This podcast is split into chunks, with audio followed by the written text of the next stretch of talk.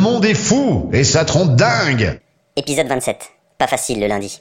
Lundi 27 avril, 10h12. Aujourd'hui, j'ai plus de jus. Mais qu'est-ce que tu bois, Doudou, dis donc? Bah justement, j'ai pas bu une goutte depuis 3 jours. Ça doit être pour ça. Je vais quand même pas picoler pour avoir de l'inspiration. Les 10h du mat, merde. Bref, je cherche en moi des idées, des réflexions.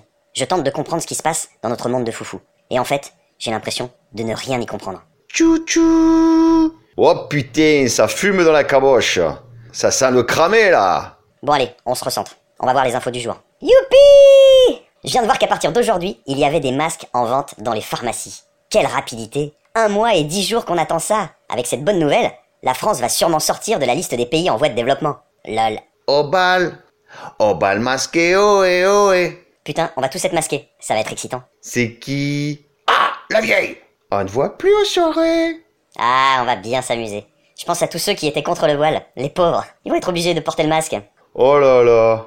Qu'est-ce que j'apprends aussi? Âme sensible s'abstenir. D'après Mediapart, une enquête de l'inspection générale de l'administration est en cours sur la manière dont sont organisés les services funéraires à Ringis. Dans les locaux servant habituellement au stockage de nourriture, plus de 1300 défunts sont déjà passés par la morgue provisoire de Ringis, où les cercueils sont même déplacés au transpalette d'après nos informations. Interdit à la presse, le hangar est géré par un opérateur funéraire, OGF, dont les tarifs ont choqué des familles. Ah, on avait déjà l'impression d'être dans un mauvais film d'anticipation, mais là, on frise le glauque.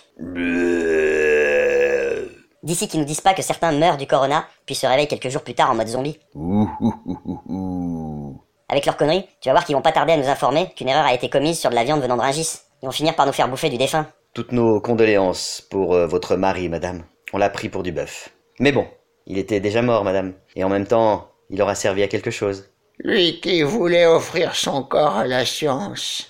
Pauvre Henri. Ah, je vous avais prévenu que l'inspiration n'était pas au top aujourd'hui. Ah, tenez, ce matin, dans mes mails, je trouve un article qui propose des solutions pour être plus heureux. En gros, il faut en finir avec les inquiétudes et les pensées négatives. C'est vrai qu'en ce moment c'est facile.